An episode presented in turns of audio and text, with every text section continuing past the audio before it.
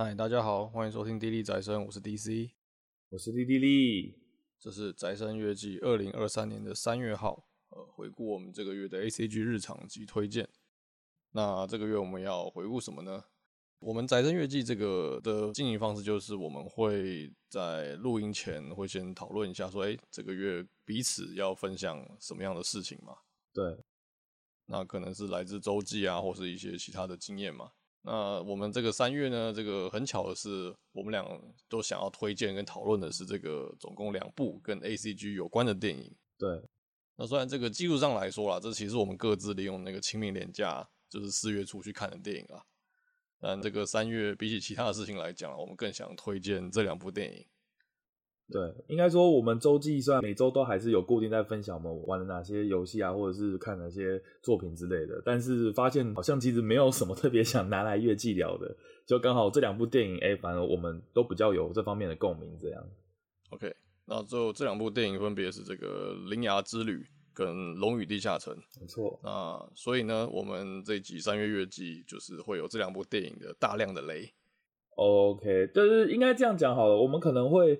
呃，讲一些就是以看过来讲的心得，但我们不会去深究他们的里面的剧情或详细他们的发展啊，或者他们的爆点啊什么之类的。但如果我们在讲一些这个电影作品的要素的时候，就可能会提到一些，哎、欸，如果你完全没有先备知识的话，你可能会有一点影响，被影响到啦。我觉得比较像是这种程度的事情。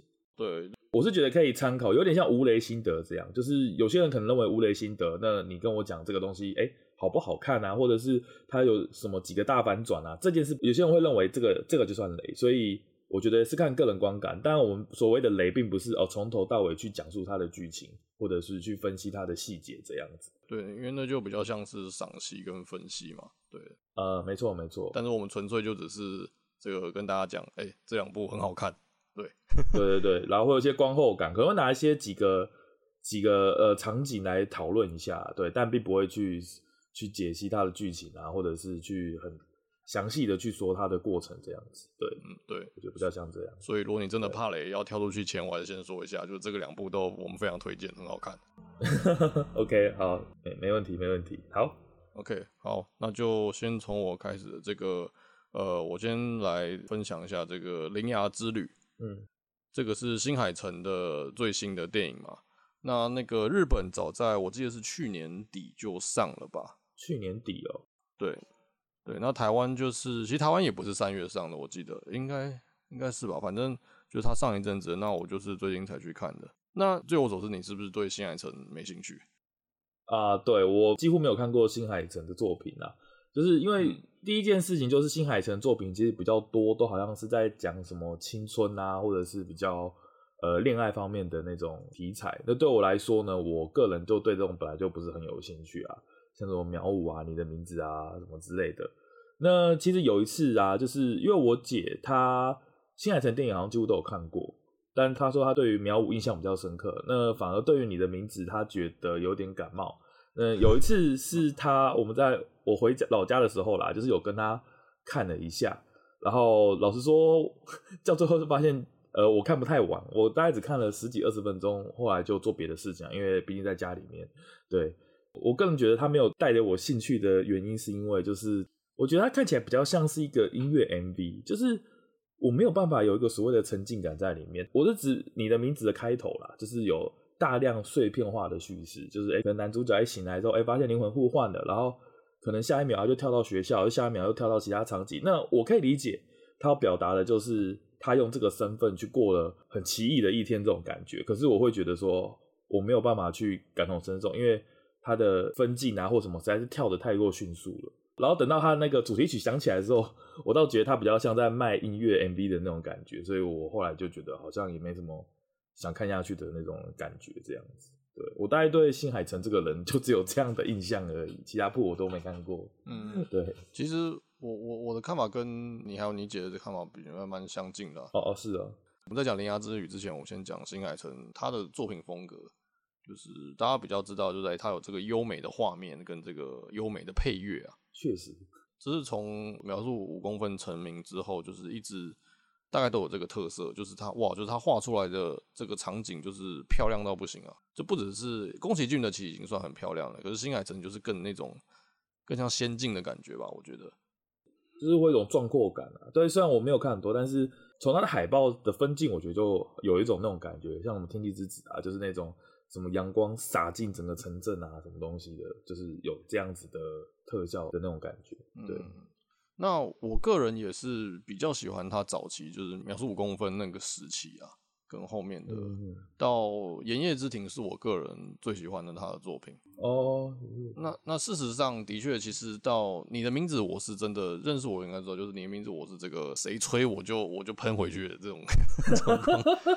那我没吹，我我可没吹，我是喷。就是我觉得你的名字，我觉得非常不行啊。那至于哪里不行，我觉得今天就先跳过。但是跟你那个状况很像，就是你看十几分钟、二十分钟停下这个。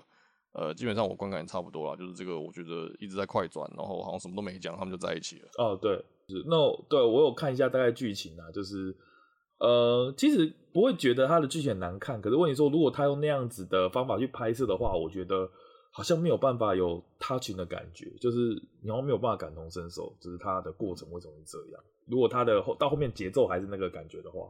那我觉得看起来好像有点荒谬啊，就是我只看故事梗概是这样子。嗯，简单来讲，我觉得你的名字是过誉了，就是最最简单两个字是这样。OK OK。对，那到后来这个天气之子是这个上一部嘛，恋爱之旅之前。对。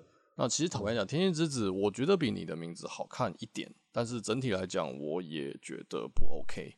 哦。就是我觉得现在的作品在这之前都是给我那种，他有那种很很苦涩、很无奈的感觉。就是他，我他的画面很漂亮，可是他叙述都是一些小人物，就是呃遇到一些很无奈的事情，然后就是不得不接受现实，那可能美好，可能不美好。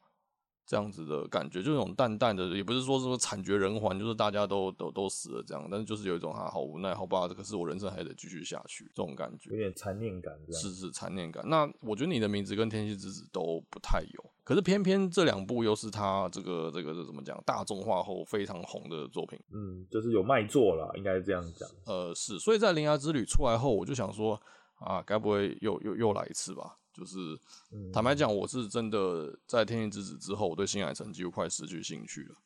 那《铃芽之旅》其实就是抱着说，好吧，那就还是看一下的感觉。那我现在要结论啊，就是我跟朋友去看了之后，我觉得这部有拉回我对新海诚的好感的印象。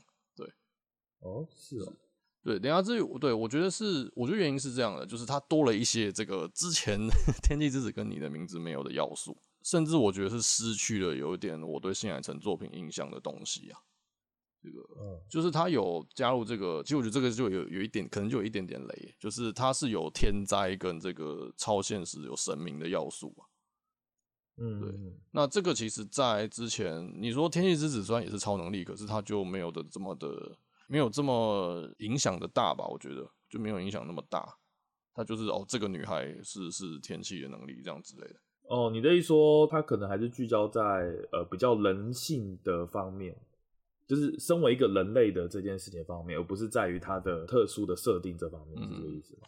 对，就是可以这样说啦，就是天天之子也就只是那个女生她有这个能力，而、啊、其他人也不会怎样，然后她有这个能力，其实好像也真的也没有什么太大的差别。哦、但但铃芽之旅中发生的就是说，哎、欸，有一些有一些现象，他甚至是引用就是这个。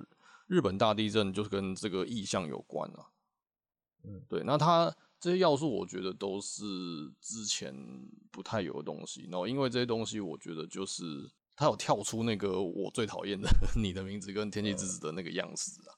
嗯、那可以大概介绍一下它的剧情吗？就是一些背景这样，哦、开头的背景。OK，就是铃芽之旅，就是哎、欸，女主角叫林雅，林雅是女主角名字，她、嗯、是一个乡下，我记得是九州吧，就是一个普通的女高中生。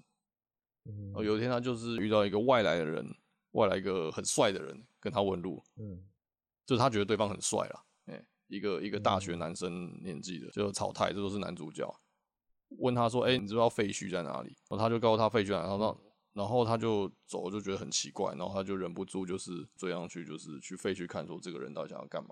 然后就目睹了说，就是有一个就是放在空地中央的一个门吧，应该这样讲。有像任任意门那样子吗？呃，对对对，就只有门。哦，OK OK。然后他打开门，看到很美的景色，啊真的是任意门。对，就是反正就是有另外一个感觉，是另外一个地方的门这样子。哦，连接到另外一个空间的感觉，是连到另一个空间的感觉。那他其实也不以为然，这个然后旁边有个石头，他就把它拿起来看一看，就那个石头突然就变成一只猫跑走了。哦，然后他就是有一点吓到这样子，他也没有就只是这只是觉得很奇怪。他去学校了，他在学校后，他从那个教室的窗户往外看，看到了这个。呃，山头那边有奇怪的、很巨大的一个像烟的东西出现，可只有他看得到。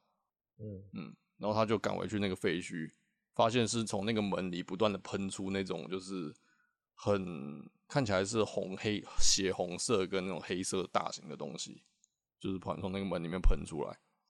也是烟吗？还是什么？他呃，他的叙述看起来比较是烟，对。然后那个那个男生炒菜就是想办法再把门关起来，这样子。总之，这个就是说，这个东西就是另一个世界来的灾祸啊，就那个东西会一直往上涨，它看起来是烟，它会一直往上涨，然后涨到最成型之后，它就会重量很重，就会掉到地上，就会引发大地震。所以比较像是门的另一侧，然后试图影响这个世界的这种感觉。对啊，他们称这个东西叫蚯蚓啊，就这个大大的这个这个，你说是烟的血红色这个烟这样子。哦，对，然后这个男主角就是有这个能力把门关上的人，他们就这个职业叫关门师啊。哦，这么直白哦，关门师，OK。对，我不知道这有没有什么什么 reference，不过他是叫关门师，OK。对，然后所以铃芽就跟草太就帮助草太把这个门一起关起来了。之后就是，哎、欸，这个草太发现说，为什么这个门突然吐得出这些蚯蚓？就是说啊，因为之前打破那个石头，其实是镇守这个门的一个神啊。哦，所以就是灵牙在搞，就对了。对，就是他不小心把那个神放走了。那个神呢，他他其实他很高兴，他就重获自由。对，啊、呃，了解。然后后来就是，呃，再过一段时间，就是因为草太受伤，然后灵牙又带他回家包扎这样子。然后那只那个猫的那个神就出现了，他就跟草太争执了一番，因为草太说你应该要回去镇守那个门什么之类之类的。然后那个神就有点，也不是说很生气啊，反正直接把那个草太变成椅子，变成一个小椅子。你去看有，我不知道预告片有没有，反正就是一个一个这个铃芽房间有一只小椅子，是他妈妈的遗物这样子。哦，对，然后。变成椅子，然后神就逃走，就说这个我我不管这些事，我要到处去开门，你们自己加油。就到处去日本的各地去把那些门都打开，让蚯蚓放出来。然后铃芽跟草太这个变成椅子的男主角，就是不断的追着这个猫，然后去每到他猫每到一个地方把门打开，他们就去那边阻止，这样子，这就是铃芽之旅的故事啊，比较像冒险的故事这种感觉，对，比较是冒险的这种感觉，但是这种故事啊。那你觉得，就是它比前面两座好的地方是在剧情吗？还是只是单纯节奏的部分？我觉得都是、欸，因为《天气之子》的格局其实蛮小的，就是这个女孩呃、欸、可以影响天气，然后一开男主角就是用他们两个搭档然后来赚钱，就是说哎、欸、我可以让明天放晴哦、喔，然后就去赚钱、嗯、打工这样子。OK，就是这样。OK，了解。对，但是《铃芽之旅》从一开始这个变成椅子之后。他们就是不断的冒险，然后去扛那个压力，就是说到处找，说到底哪边的门被开了，然后他们赶快去阻止，这样，然后到底要去抓那只猫，就跟他这个有点鬼抓人了的这个状况，嗯，就是会让你比较有危机感这样子啊。是，我觉得蛮紧绷的。那铃芽也是直接，其实他就是翘家啦，就是也不去学校了，就是然后也不跟他的养母说我要去哪里，反正就是直接就走了。那个猫猫出现在哪里，他就赶快冲上去，就赶快跟着走。那个猫。呃、欸，本来在九州，然后冲去神户，冲去哪里，他就搭着火车，就是跟上去这样子。嗯，所以整整部的这个是很，就是格局比较大，我觉得不像是天气之子，就是就是在那附近，他们花了很多的时间，就只是这个周边这个小区，在小区附近玩玩耍而已，这种感觉。大概了解。那最后其实我我得说，就是还有一个就是铃芽这种打死不退的个性啊。就是他遇到这些事情，虽然这个很危险或什么的，然后或者什么他的养母反对啊，或是这个草太都叫他放弃，就说这不关你的事，你还是回去吧。然后他都是不要不管我，就是危险我也要做这样子。这种是我喜欢的女角类型啊，对，嗯，比起前面的，然后也都比较有记忆点。是哦，所以他有改善我之前所说的那些碎片化的问题嘛？因为我有认识几个朋友，就是不知道为什么就是我认识的人好像都跟你一样一样想法，就认为你的名字跟。呃，天气之子有点过誉，然后铃芽之旅有拉回来，但但很奇怪，就是明明你的名字跟《天气之子》的呃票房或什么都算是不错，而且普遍应该也算是正品，但我不知道是同温层的问题吗？还是我我觉得 会让大家有这样，就是我自己了，我猜是有个原因啊，就是这个你脑补程度的高低。哦，我个人觉得《天气之子》跟你的名字，我觉得都是够主流，就是。因为你说你说夏娜、凉宫这些很红，但他绝对是红是红在那些不管是傲娇还是这些奇怪的个性，这都不是大众。那我觉得《天气之子》跟你的名字都有抓到这个大众喜欢的东西啊，所以即便它的剧情看起来很赶，看起来很拼凑，可是这个一般人就是脑补的说，哦，对他们就是虽然看起来很像快转，可是至少可是我知道他们就是会想练，他有脑补完那个过程啊。那那对我来说，我反而觉得说你快转这些东西就会让我很没办法入戏，就是这个呃、啊，这种东西就是要看这个过程啊啊！你把它快转掉了，直接进入说，哎、欸，他们两个有羁绊，然后要去拯救世界，什么杀小的，这个谁谁能，我是没办法接受，我觉得是这样。所以就是对于我们这些比较常看动画的人，我们会在意它动画的节奏，它动画的品质，而不单单只是在于很单纯的脚本啊、剧本这些东西怎么去描写而已。但是。身为主流，它的剧本或它的题材可能是比较 popular 一点的，就是哎、欸、互换身份，然后谈一个很青春的爱情这种感觉。我看起来它的剧情比较像是这样子，对。那结局当然也是一个比较呃会让人家开心的结局。但是像我一开始没办法接受，就是我不在乎它的结局，因为灵魂交换这件事情我并不我并不讨厌，但它也不得不承认它并不是一个很新鲜的一个。梗一个题材这样，但它前面的呈现方式就会让我觉得说，哦，我很不习惯，我看不下去。那我也不是很在乎它最后到底变得怎么样，也没有精彩到足以让我忍着这个烦躁感，去看到结尾这样。嗯、我对你的名字，我的想法是这个样子。对，那对那然后你讲，可能大众没看过的反而是灵魂交换这部分，对不对？对对对。那反而他们就哎、欸，好酷哦，就是这种感觉，那就会被吸引住。对，我觉得。之前的这几个问题是这样啊，那《铃芽之旅》我真的觉得是有拉回来，就是它其实还是有新海诚的影子啊，就是在最后这个不管是，诶、欸、怎么讲，男女这个凑到一对的这个 CP，呃，新海诚是很愿意把 CP 凑起来，就是跟宫崎骏比，就像你说《神隐少女》有很明确的说那个千寻跟白龙怎样嘛，也也不算有，那魔法公主也是嘛，他们两个虽然最后是那个。牵绊很深，可是也没有在，也没有真的说在一起或怎样的。但新海诚是最后他一定会把这两个凑到一对，就是哎、欸，他们两个呃，可能不管是拥抱、牵手，或者是一起走、一起踏上旅程，有明确的就是他们在一起的这个画面，修成正果了。对，我觉得这个是新海诚作品的呃一个。一个点啊，就你看出来哦，对，没错，这种凑到一对 CP 跟这个一定要救赎自我的这个这个这个状况是也会发生的。公式化套路，就他的招牌套路是这个样子。那你说这个也没什么不好啦，这个就是感人嘛，对吧？特色，对对对。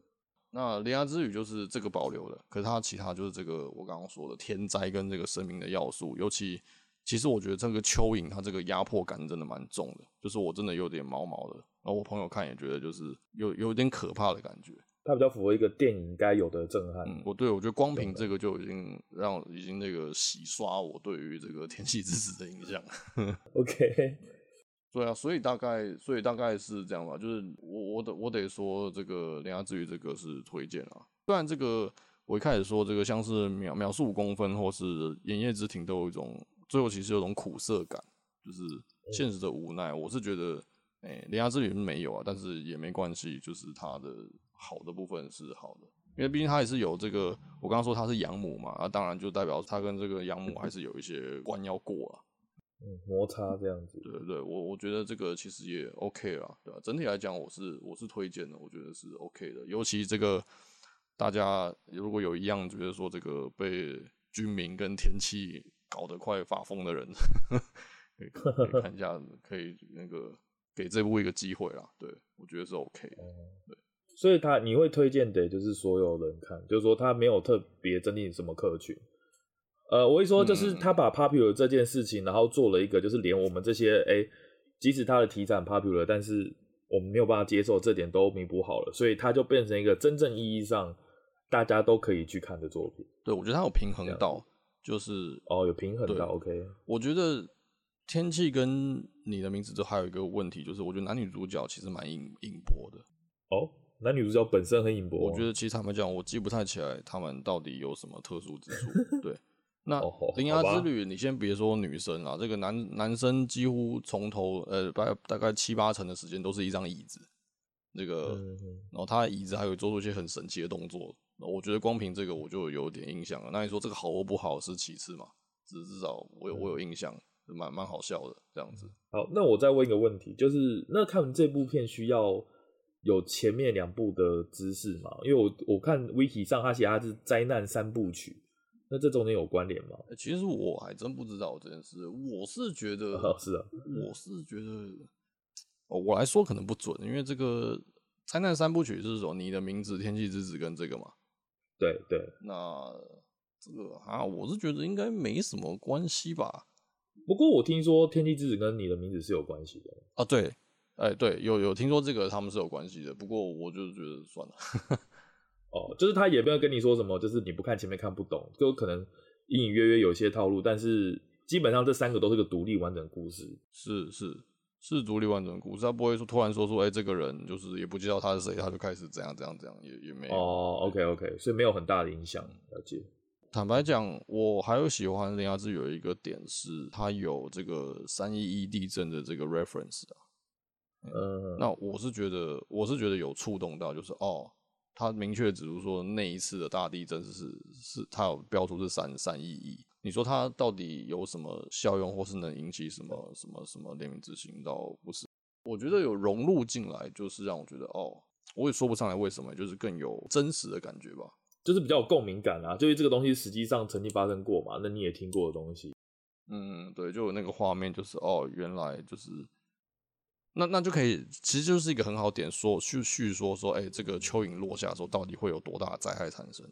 哦哦，了解，就是他说他让你去呃具体的想象出，就是当这个东西如果真的透过我们，然后影响到现实世界的话，就会造成等量的灾难。嗯嗯嗯，就是这种感觉。是是，嗯、我觉得是这样子。对，好，总之就是还蛮推荐给大家的，就不管你对新海诚这个人有没有偏见，或你有没有看过前面两部，听起来剧情也没有什么关系，那总之就是。真心的推荐大家，哎、欸，有兴趣的话是可以去看这部作品。这样，哎、欸，我我这样说完，你会想看吗？呃，不会特别想跑电影去看啦，可能以后上串流或什么东西的话，可以考虑看看。OK，因为毕竟说我本身就是第一个题材啦，就是我就不太，他这样会比较像冒险片吗？就是也不是说冒险片啦，应该说，如果他如果你把它说的很像《夏日大作战》那样的话，我可能就会想看。但我怎么听感觉好像不是很。很像夏日大作战哦，你说像，嗯，呃，那样子的宣传噱头啊，或怎么样，或那样的题材，我觉得很微，有点微妙，有点微妙，对不对？因为我的心目中，新海诚可能还是在着重于爱情或 couple 那种描写会比较多一点。哦，我觉得这部已经很淡了，说真的，哦，已经很淡，已经算是很淡。当然，就是出现的人就这几个。或者是我可能要看一下预告片，因为我现在对这部片是完全一无所知。嗯、那我可能有一些画面会会更好的去让我对这个题材有更多的想象，嗯、对更多的发想，这样子可能要到这样啊，我猜，因为我我有点定型，就是新海诚好像就是比较像讲爱情片的这种东西，我这样觉得。我我觉得《铃芽之旅》你要说它是爱情片，就是绝对不会是爱情片啊，那当然是有爱情的要素哦。不过也是很低了，坦白讲，我真的觉得够够低了。对，OK 啊，那这样听起来其实会比较 OK 一点。就它主要还是在于它冒险跟呃不可思议的经历这部分。对对，那、啊、你的名字就是它怎么包装，它就是爱情片，对吗？啊，对，这就是我看不太下去的地方，嗯、就是就是就是对，就像我说的那个题材本身，还有它的节奏本身，我就觉得没有没有什么特别吸引我的地方。对。哦，所以《铃芽之旅》已经连这个主题都不都不这么大众，就对了，就是换一个方向。我我觉得已经跳出来了，就是，诶、欸，我觉得爱情片通常有一种让人这个不太看得下去，有一个原因就是这个你很明显看得到作者就想把男女主角送作堆，对不对？就是不管他们本来这个生活差异有多大或怎样，你看那个交换灵魂，那妈的，我记得两个隔很远啊，突然就是就就就凑在一起了，那呃，你会觉得有点莫名其妙。但这个我是觉得没有这种感觉啊，我我完全我不太有这种，就是他们硬要把这两个配在一起的感觉。哦、嗯、，OK，好，你这样听起来真的还不错。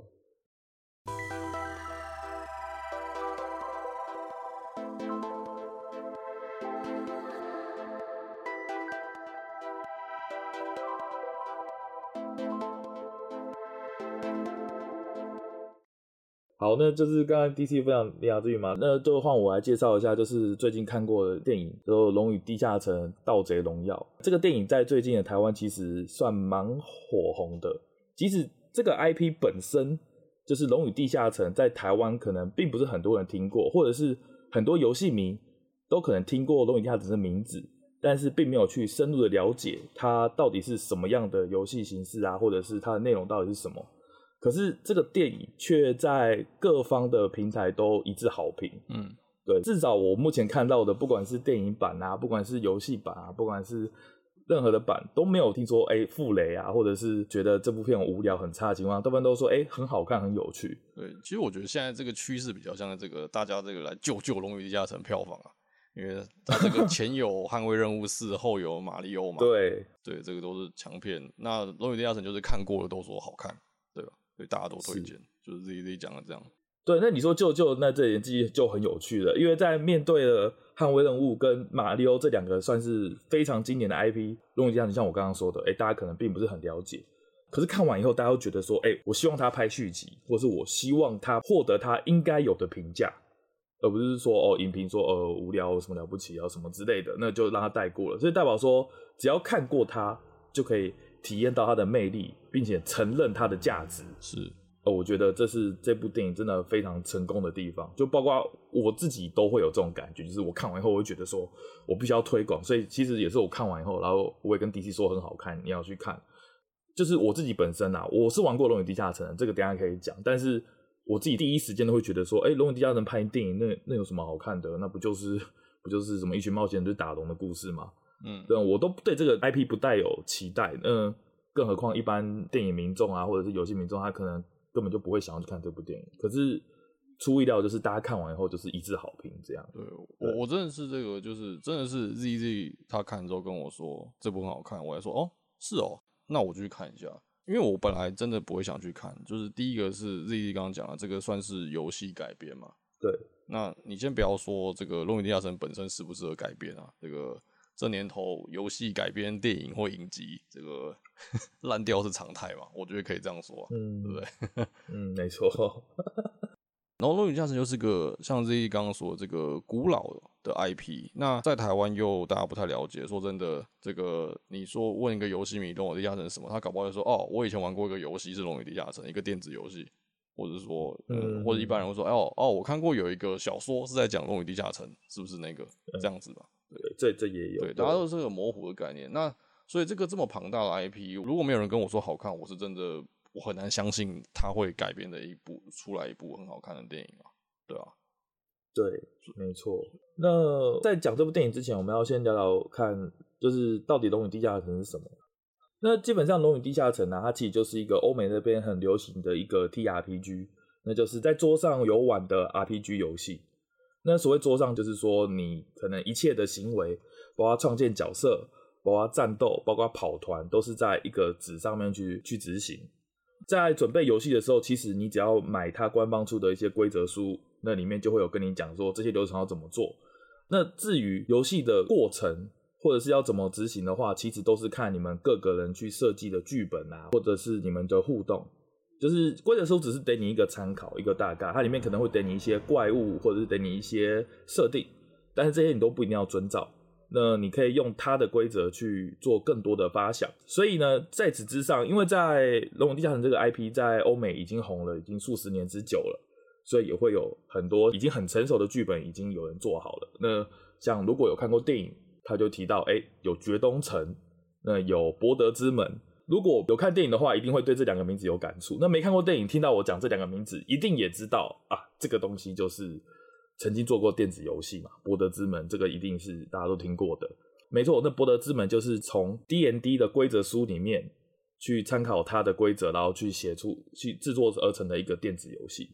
简单来说啊，这个其实我问大家一个问题就好，这个没有电脑之前，玩家是怎么玩 RPG 的？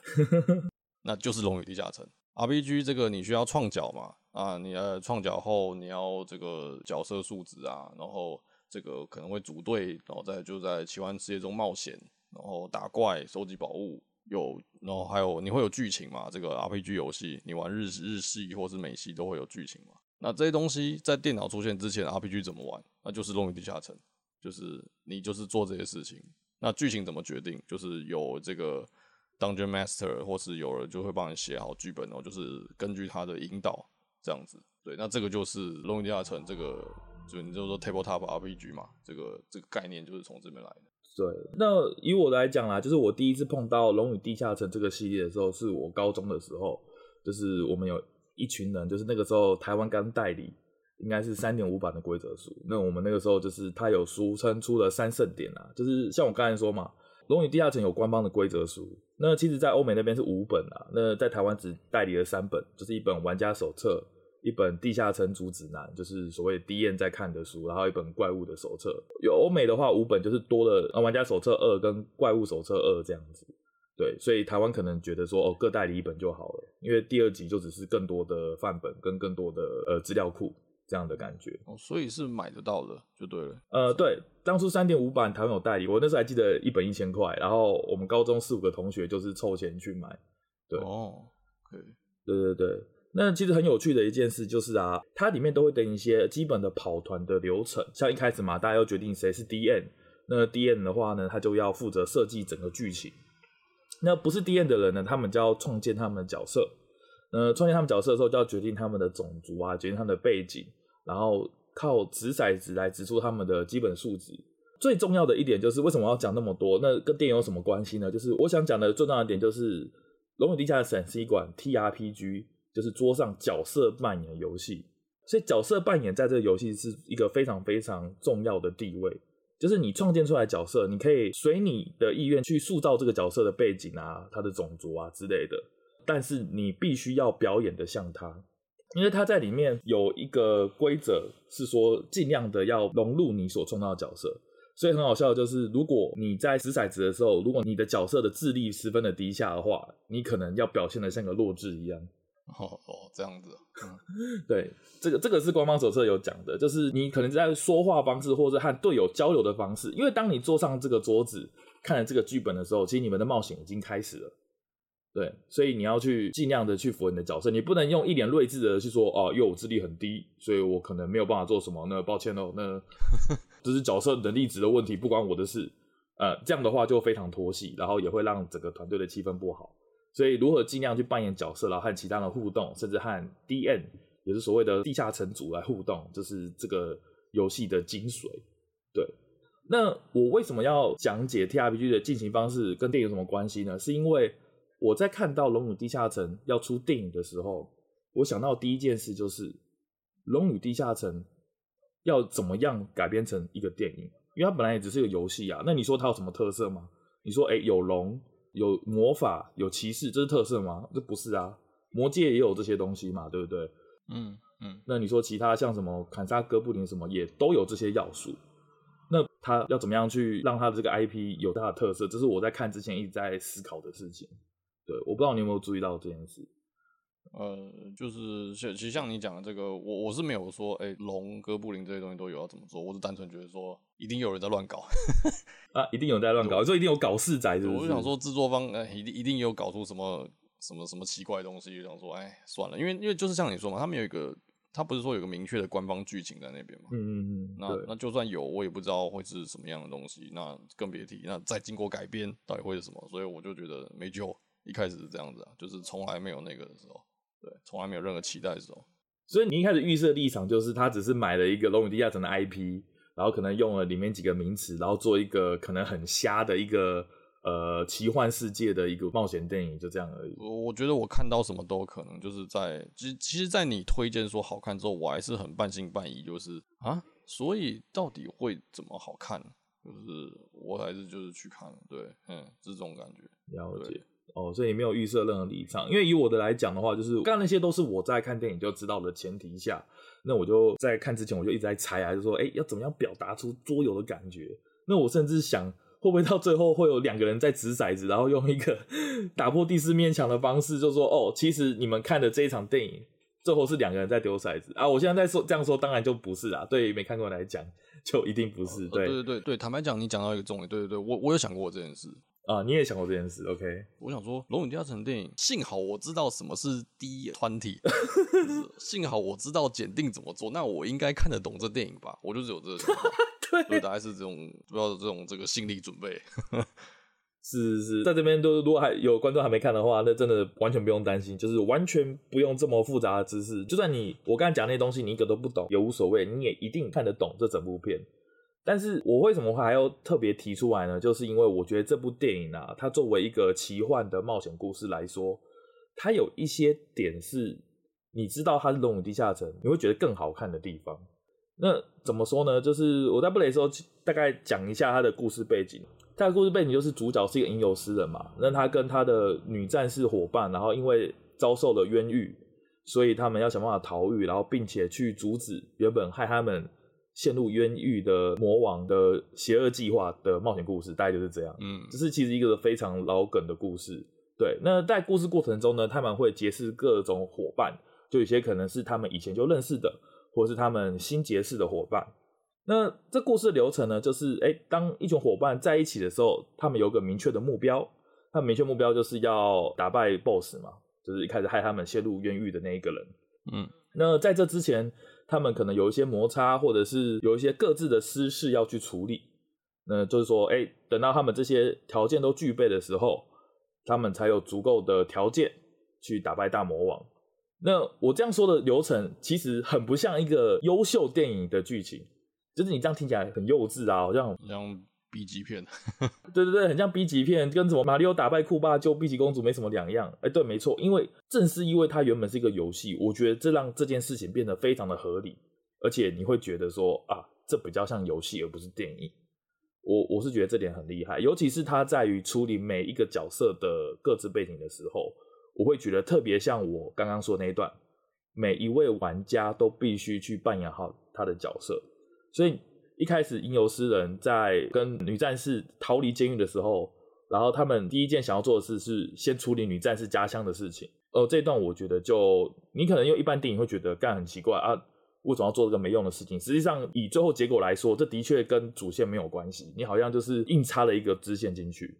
可是如果以跑团经验来讲，哎，这就是你们有可能做的选择。嗯，而且通常这是重点啊，因为这是角色的塑造过程。对，这是一个角色的塑造过程。那这一点我就觉得，哎，它非常的剧本化。那剧本化这一点就刚好符合了 D N D 的游戏过程经验方式。也就是说，他把整个电影，虽然他他电影里面并没有跟你说，你是一直在说的嘛，什么检定啊，或者是什么投二十面骰啊，他并没有把这些游戏的行为融入进去。但是他拍的过程就很像一个跑团的过程中。去拍成电影的感觉，我觉得这点是非常的有趣。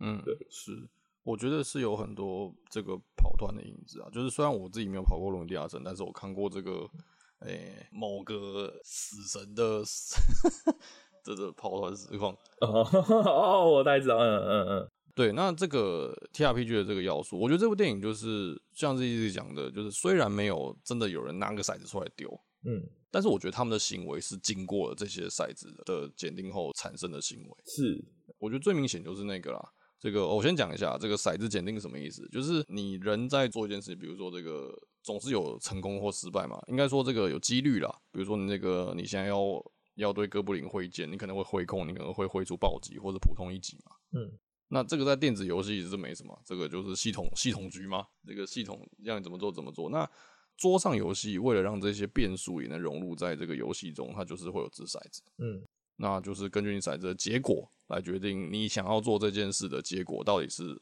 好的方向还是不好的方向，还是怎么样的方向。那电影中我觉得把这个东西做出来，就是有那种感觉，就是哎，他现在做一个事，就是比如他要格挡，或者他要把这个绑在手上的绳子给弄掉，就说哎，他怎么一下弄掉，或者说干他到底弄多久，他怎么还没弄掉？我觉得这些都是你一般人看可能觉得说哦，他就是在那边搞笑，他就是还弄不掉，他很很挫什么的。可是我就觉得说，哎，这个好像是骰子检定的结果，没错，有这种感觉。对，那我觉得是其实蛮厉害，它融入进来，你跑过的、看过的，知道说，哎，这好像是那种游戏的感觉。可你没看过的，也看不出来什么奇怪的地方，不会说啊，如果他真的做成骰子，就会变成说，啊，干他这时候丢个骰子，什么意思？这个没玩过、没看过，就真的会觉得这到底在干嘛？对，然后就会反而就变得很很很鸟。对，反而会变很尴尬，就是会变得太过于就是太太宅的那种感觉，是是是就是哎呀，就是你们这些臭臭宅男在丢骰子，然后 还要把它拍得跟电影跟电玩一样，这样会显得很尴尬啦。对，就是有点像一些游戏改编电影，它可能就会有一些刻意去凸显这些彩蛋的要素。那我可以再带入一个概念啊，就是哎，你刚刚有说到检定这件事情嘛？对，那所谓的检定其实就是把你掷出的骰子。然后跟你自己的数值去做加减，那可能如果过了某一个门槛的时候，就会判定成功或失败。这点应该是算是一个尝试嘛。可是它其实还有个规则，就是如果哎你丢个二十面骰，那你丢到二十点，就是你暴击的时候，其实这个时候是可以加一些额外的事件进去的。就什么意思？就比如说哎你原本你在砍一个怪物的时候，你可能直到十以上就是成功，嗯，那可能成功对它造成了两点伤害。可如果你直到二十的话呢，DM 可以说，OK，你因为一顿精彩的操作，你一剑把那个哥布林的头给插爆了，所以你直接把它秒掉。嗯，是有这样子的规则的，就你投到二十的时候，你可能会有额外的奖励。那这件事情会在一般电影会觉得说，哦，干这个就是御都合，就是作者的手在操弄啊，什么干哪有这么晒的事啊，或者是哪有这么爽的事情？可是，在《龙与地下城》这是规则的一部分。就是如果你真的塞到二十点的话，你是可以做一些有额外福利的东西。嗯，对，就是如果知道这点的话，你会更觉得说，哦，《龙与地下城》这部电影，它有些哎、欸、好像很幸运或很强制进行的世界，其实都有可能会在一个跑团中发生。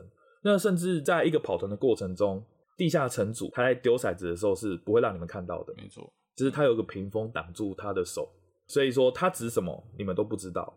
那我有听过有两派的 DM 啊，一个 DM 就是完全的遵照规则，就是呃今天你们装备烂，你们决策错误，那你们要灭团的，那随便你们灭。但是我有听过，就是哎、欸、有 DM 他是会为了让气氛更活络，他看到你们陷入的困境，然后游戏快玩不下去的时候，他可能做个检定，就是比如说你插一刀就要杀人的时候，结果投出个零，然后 miss 了，但是他谎报跟你说，哎、欸、恭喜你，你报警了，你打败他了，你们战胜了这个敌人，那你们的冒险得以继续下去。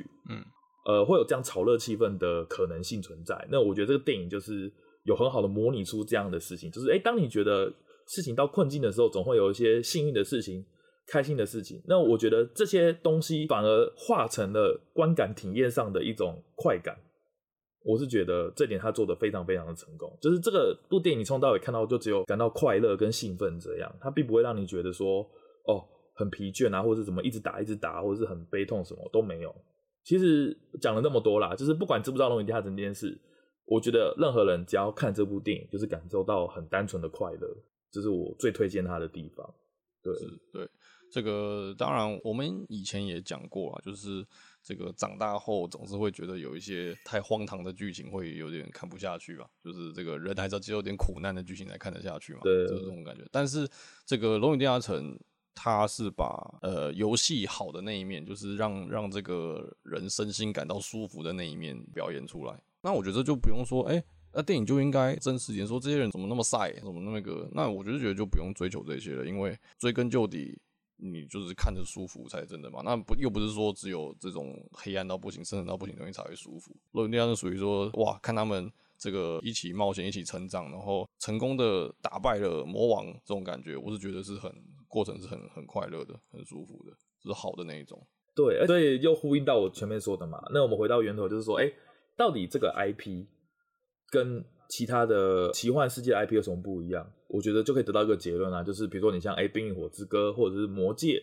如果有这种啊，好像很爽的剧情啊，比如说，哎、欸，佛罗多一刀劈死了戒灵，比如说什么啊魔，他完全操控了魔戒，然后变得跟同人一样，什么见一个砍一个什么之类的，那你会觉得说，干这怎么会是一个经典文学？这他妈就是对岸的那种修仙爽文而已啊，对吧？对，你怎么会觉得这好看？那《冰与火之歌》也不用什么计谋啊，什么杀来杀去的，就是耶，我当国王我好爽，然后我是世界的王，这样你就会觉得很幼稚。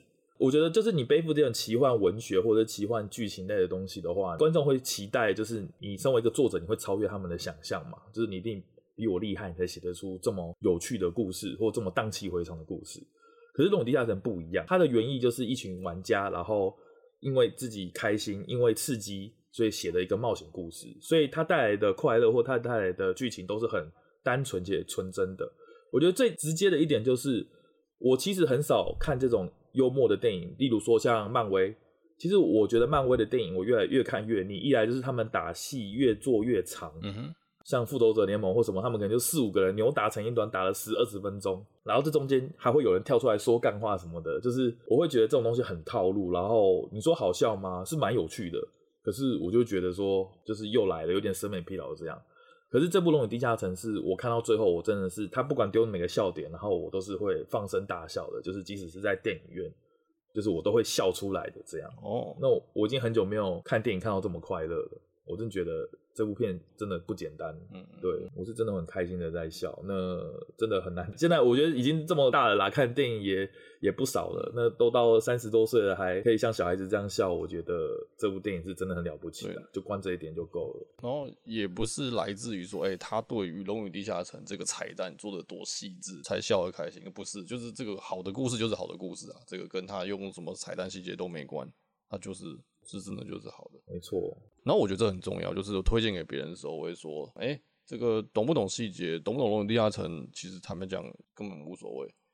因为以我而言啦，这个我看完电影后我很开心嘛，嗯嗯嗯，然后我就回来研究说，哎、欸，里面的这些这些人的种族啊，或者什么职业是怎样，然后我就是我去翻规则书嘛，然后我会翻就像是什么 D N D Beyond 这些很大的社群网站，翻到一半我就放弃了，因为就是这应该说这样，就是不研究还好，一研究发现说，哇，这个电影其实很多细节还是蛮多的，就是真的是《龙与地下城》规则书中你你读得到的那些东西。然后是，然后我阅读就想说，哇，这个这个我真的是吸收不完。然后我就决定说，嗯，那我回归初衷，我就是推荐这部电影就好。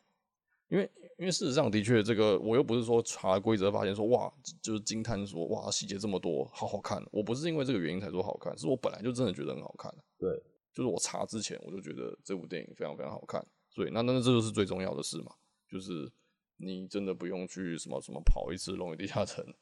然后去体验这个游戏，这个 TRPG，然后再来看这电影，是真的不用，完全不需要。嗯，对，就是以它的彩蛋来讲，它的彩蛋都是让你更加去体验到《龙与地下城》本身。嗯嗯嗯，你懂吗？嗯、就是我说的意思，就是说，它那些彩蛋对一般人可能觉得不觉得它是彩蛋，可是你会知道说，OK，这可能就是《龙与地下城》的东西。那它带给你的效益是这样子，那你可能一看就会明了说，哦，原来在玩这个游戏的人，他的体验这个样子，你会融入进去。那对比下，他只给你一个名字或者是一个很形象的东西放在那边，然后要你去认出这个人的脸，比如说像一级玩家那样子的彩蛋方式，就是啊，你只看到一个闪光一闪而过，但是你也不懂这跟一级玩家的原作小说，或者是跟他们现在的主线有什么任何的关系，跟他们世界观可能都不一定有关系。那我觉得这点就是在有点在区分观众的程度的感觉，就是哎、欸，你越宅，你懂的东西越多，你就会有更多的优越感。但《龙与地下城》其实不是，就是。你即使你不知道这只怪兽叫什么名字，哎、欸，即使你不知道他们中的陷阱到底伤害多少，然后持续效果多少，这些东西其实我相信《龙与地下城》玩家一定都练得出来。就是啊，这只异形兽啊，等级可能多少，然后攻击多少，生命多少。但你不需要知道这东西，你也看得出来它是一个很可怕的怪兽。嗯，哎、欸，这样的话，你跟那些知道彩蛋人的，你们体验会是一致的。嗯，对不对？他可能知道更多，但是你们都知道，OK，这是一个很可怕的东西在这边。对啊，那我觉得这部电影就真的很成功做到这件事情。强的东西看起来就是强，就跟那个法师，我之前有看过一个有点解析彩蛋的影片，他就说哦，其实那个大 boss 就是那个红袍法师，他是接近满等，因为他施的法术就是只有十九等的还是十八等的法师才能释放。那在龙与地下城基本上满等是二十等了，所以就是你就知道他可能是全世界最强的一批法师。那在整个电影中他没有提到这件事，可是你会觉得他。很烂吗？不会，你就真的觉得他就是有可能是世界上最强的法师之一。嗯，我觉得他就做到这件事情，对啊，这就够了。他的演出他就很可怕，对吧？对对对对对对对，嗯、你不用去知道那么多细部的设定，就像你刚才说的、啊，你不用去想办法去背里面出现的每一个要素。嗯，但你的体验也不会和真正玩过的人差多少。我觉得这是这部片真的很厉害的地方。嗯，对，我觉得能播出这么多层次的电影，好像。我不知道哎、欸，我我我其实想不到第二部哎。总而言之，这部电影是真的真的非常厉害啊！就是，哎、欸，可能大家都不明白，哎、欸，为什么事到如今突然拍一个《龙与地下城》啊？啊，是不是海之宝他妈要削钱啊？还是怎么样？这个当初其实真的这部差点就被抵制了。哦，对，因为那海之宝就是当初什么三点零那个事件嘛，我记得。对，当初这个龙与，哎、欸，应该是去年底的时候，还是一月的时候？对，就是有关于那个嘛，什么创作自由的那个版权的问题了。对对对，创作自由版权什么之类的嘛，那加上孩之宝最近的风声很差，包括我们之前提过的魔法风云会，以及刚刚我们提到，就是他们在一些合约，因为本来龙与地下城它就是只提供规则嘛，那之后又衍生了很多剧本，海之宝它那边就有重新拟定的一个规则，就说，哎，这些你们做的剧本的版权可能都要归海之宝所有，大概是这个意思啦。嗯、对，细节可能就要再去查，嗯、那就会引起。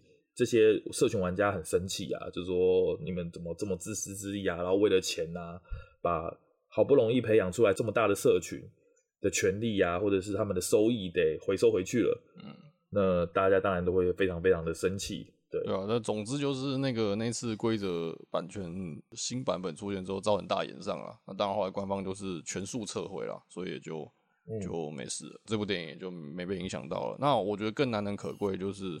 反正就是幸好这个延上事件落幕了，因为这个相关的电影影评或者 IGN 这些也都没有提到之前这个规则争议的这个事情，所以看起来就是是、嗯、好就不会影响到了，对啊，觉得就蛮好的。总之这部就是推荐给所有，我觉得啦，你只要不是看到龙，不是看到魔法就会想吐的人。